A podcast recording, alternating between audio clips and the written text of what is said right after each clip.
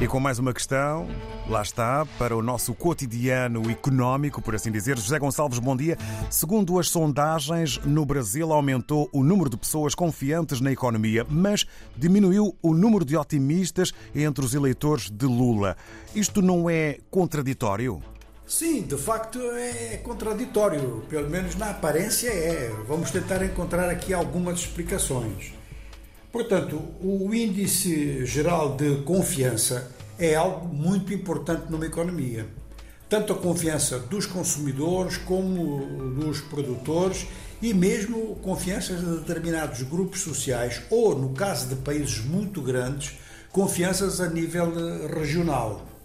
Esta pesquisa fala-nos do Brasil de uma forma geral e é provável que as visões sejam diferentes consoante as regiões, pelo menos e às vezes as regiões é, dentro da mesma macro-região.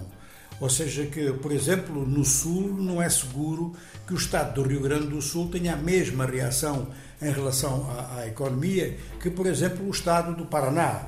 Ou, se formos para o Norte, que o Estado de Roraima, as pessoas que vivem no Estado de Roraima, vejam a economia da mesma forma que veem aqueles que estão no Estado do Pará.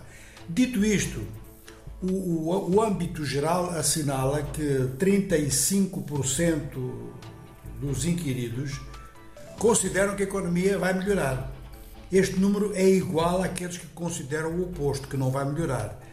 A diferença é que os otimistas eram 23% apenas em dezembro e os pessimistas 42% em dezembro.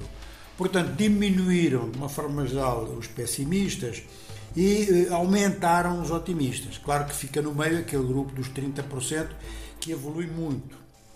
Agora, entre os eleitores de Lula, há realmente uma queda. Havia uma expectativa maior entre os eleitores de Lula em relação à economia no mês de março. 77% achavam que a economia ia melhorar neste eleitorado específico.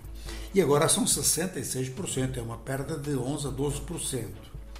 Isto pode explicar-se, enfim, de forma assim muito aproximada, pelo facto de que os eleitores de Lula, quer a gente considere os da primeira volta ou os da segunda volta, uma grande parte são eleitores que procuravam barrar o caminho de Jair Bolsonaro.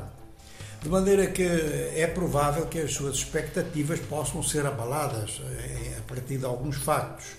E esses factos podem até nem ser económicos. O que se constata nesta pesquisa, e sobretudo se fizermos referência ao facto de que os bolsonaristas continuam exatamente com a mesma opinião que tinham, é que o Brasil está muito polarizado em termos políticos e que isto reflete-se nos índices de confiança económica. A economia pelo Brasil.